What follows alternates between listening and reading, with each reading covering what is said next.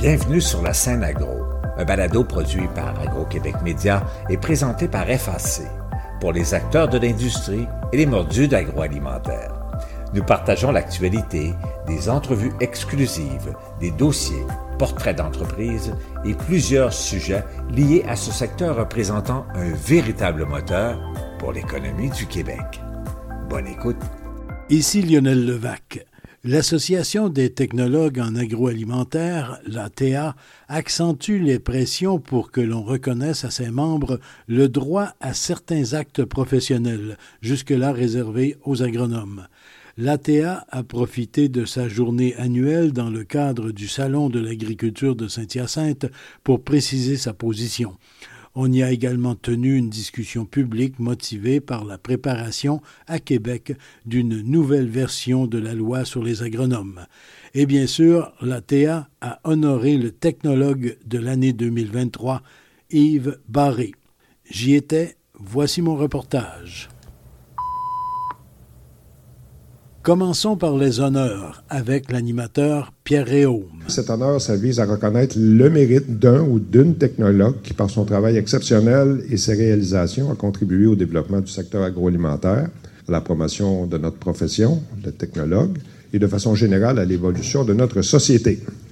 Originaire de Saint-Damas en Montérégie, Yves a grandi sur la ferme familiale consacrée aux cultures végétales. En 1980, il gradue à l'Institut de technologie agricole de Saint-Hyacinthe, option horticulture légumière et fruitière.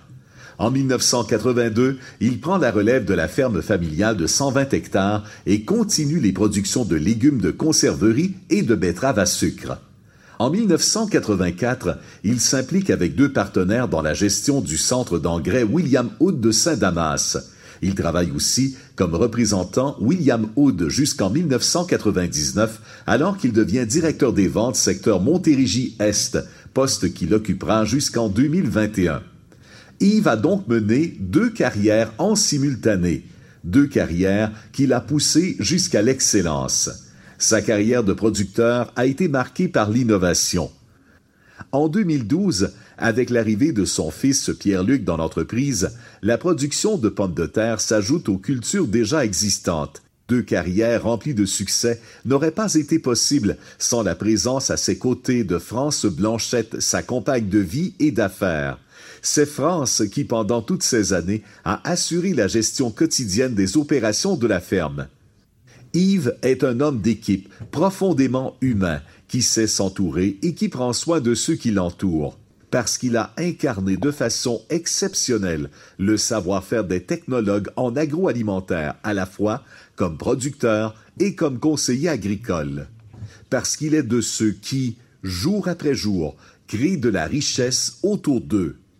L'Association des technologues en agroalimentaire décerne le mérite technologique agroalimentaire 2023 à M.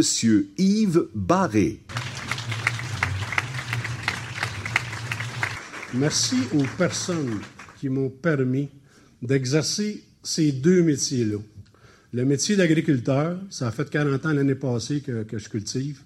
Donc, ma conjointe, Pierre-Luc, qui, euh, a rejoint l'Iran il y a un peu plus de 10 ans. Vous avez vu, là, les pommes de terre, c'est son bébé à lui, c'est pas, le, pas le bébé à papier, vous oubliez ça. Je tiens aussi à remercier l'ensemble de mes collègues chez William Wood. J'ai été 37 ans là-bas, j'ai fait 15 années de représentation puis 22 euh, ans comme directeur des ventes. C'était ma famille, William Wood aussi. On a eu énormément de plaisir. On a accompli de belles choses ensemble, mais aussi avec nos producteurs. Puis pour moi, c'est ça qui était important. C'était pas que de vendre. C'était d'amener un producteur à mieux performer. Puis souvent, on a réussi à faire ça. C'était ça la rançon de ma paye, de voir les entreprises agricoles, d'avoir un petit peu plus de rendement chaque année pour moi, c'était vraiment jouissif. Les technologues, depuis des années, discutent avec l'Ordre des agronomes sur un accès plus large à différents actes professionnels. L'Association des technologues en agroalimentaire précise ses demandes en prévision du dépôt d'un nouveau projet de loi sur les agronomes. Patrick Sullivan est directeur général de l'ATA. Notre position sur une question qui est vitale pour les technologues professionnels du secteur agroalimentaire, il s'agit du partage d'actes entre les agronomes et les technologues professionnels. C'est une position qui est simple, c'est une position qui est respectueuse de tous, c'est une position qui servira les meilleurs intérêts des producteurs, c'est une position qui va servir les meilleurs intérêts des employeurs, puis au final, on en est convaincu qu'il va servir les meilleurs intérêts de la population du Québec. Bon visionnement et bonne conférence.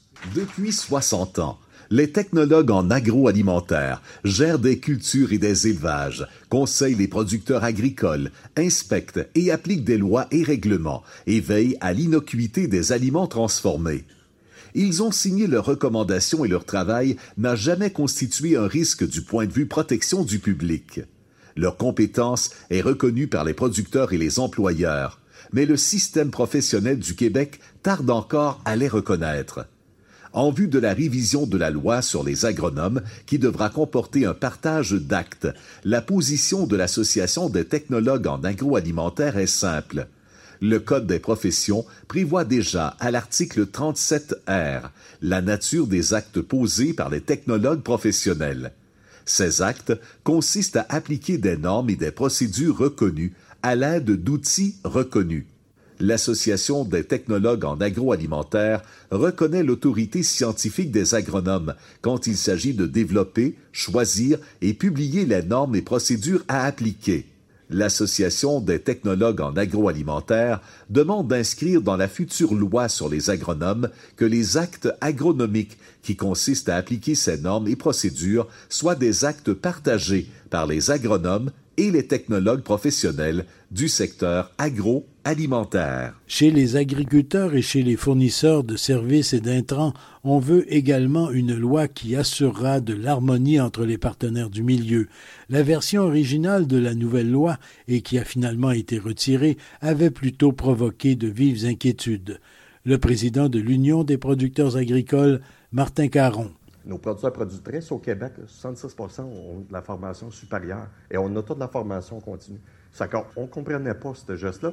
Puis en même temps, on se disait, on habite, puis on travaille avec les technologues, les agronomes sur le terrain, puis on ne sentait pas cette chose-là. On sentait plus de partenaires. D'ailleurs, moi, je me disais, l'ordre des agronomes, n'était sûrement pas d'accord avec ça, mais on a amené cet aspect-là, en plus de la séparation des services avec la pénurie de main-d'œuvre. Du côté de l'AQUINAC, l'Association québécoise des industries de nutrition animale et céréalière, on s'est inquiété pour d'autres raisons. Sébastien Lacroix, président directeur général. Le dossier nous interpelle énormément. C'est sûr que nous, notre approche du dossier, ben, c'est de défendre puis de valoriser l'expertise aussi de nos entreprises. Puis comprenez bien qu'on n'est pas là pour défendre soit l'agronome ou le technologue, mais bel et bien des entreprises qui emploient des professionnels au bénéfice des producteurs, en fin de compte, qui desservent et vendent des produits et accompagnent aussi avec les services conseils. Donc, c'est sûr que nous, notre approche, là, c'est vraiment au niveau de la pérennité. On avait une grande inquiétude à savoir justement qu'est-ce qui allait être euh, inséré dans cette loi-là, puis avoir justement pouvoir bien défendre la pérennité du secteur, la compétitivité aussi, parce que, écoute, euh, si on commence à se compliquer la vie entre nous, ben écoutez, quelle place qu'on laisse à ceux qui désirent venir ici, donc, euh, je pense que ça, c'est important d'avoir une industrie forte et compétitive qui travaille ensemble avec des objectifs communs. Donc, pour la KINAC, on doit pouvoir disposer de toute l'expertise dont on a besoin. Et du côté de l'UPA, l'exemption en faveur des agriculteurs doit être maintenue. C'est non négociable, dit-on. Tout cela pour assurer la productivité des entreprises. C'était déjà un enjeu, en fin de compte, je dirais même à l'ordre, de mettre en application même son champ d'exercice, puis d'aller taper sur les doigts de ceux qui ne pratiquent pas bien. imaginez en ajoutant tout ça. Que, écoutez, euh, diminution de performance, enjeu de transfert technologique, perte d'expertise aussi au niveau de l'entreprise qui conseille, mais oui, qui vend un intrant, qui accompagne le producteur selon ses besoins.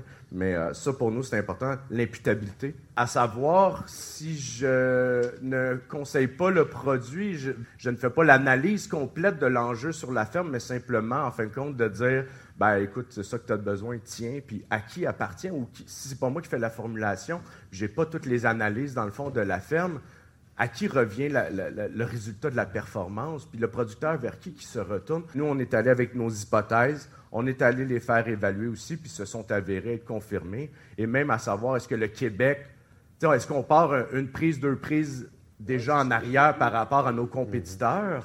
Le droit au titre, droit à la pratique, ça existe dans d'autres provinces, mais ils n'ont pas l'ordre des agronomes comme nous avons ici, avec le rôle et, le cadre de la loi qui le régit, puis un syndic, puis etc.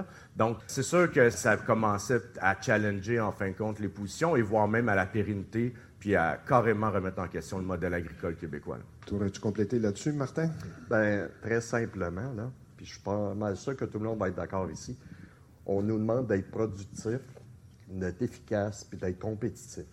Je pense que tout le monde ensemble, il faut se revirer, puis demander à l'État aussi là, de voir ces aspects-là. Parce qu'on arrive sur des réglementations comme ça, puis qui nous met des bâtons des roues, ça nous amène à avoir des freins sur cette productivité-là, cette efficacité-là, et de rester compétitif.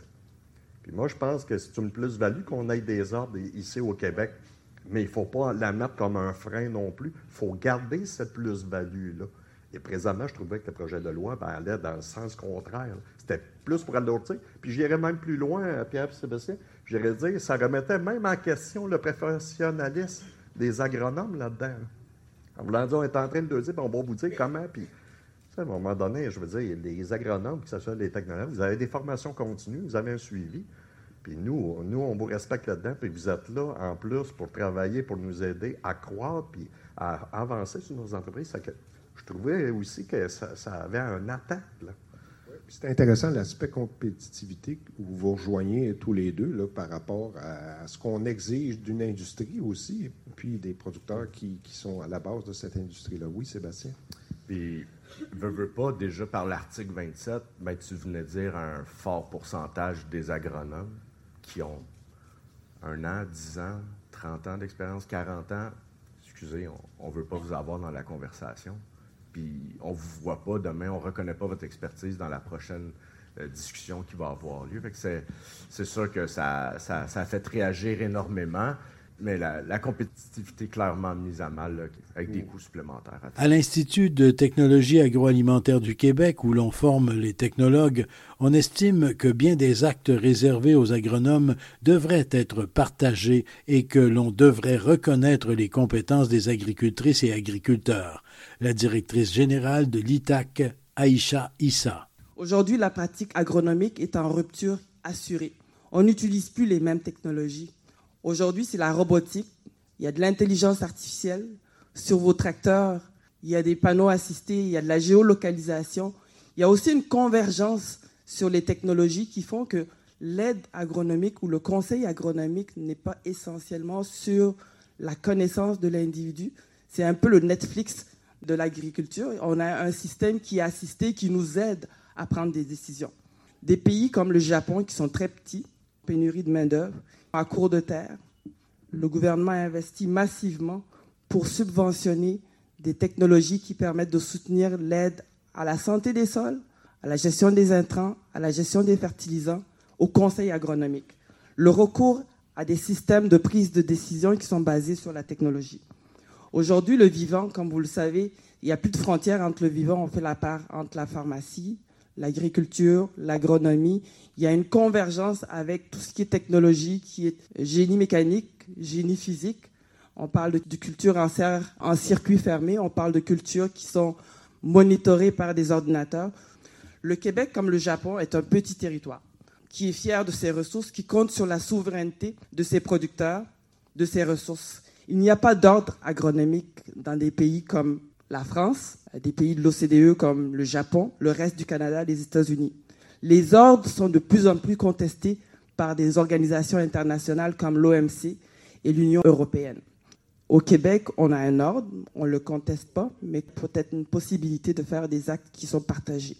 Le développement de l'agriculture durable, la compétitivité, la production doit dépasser des clivages qui sont sur des métiers. Sur le site de l'Ordre des agronomes du Québec, il y a 3000 membres, dont 900 font de la gestion et à peu près 400 sur la vente d'intrants.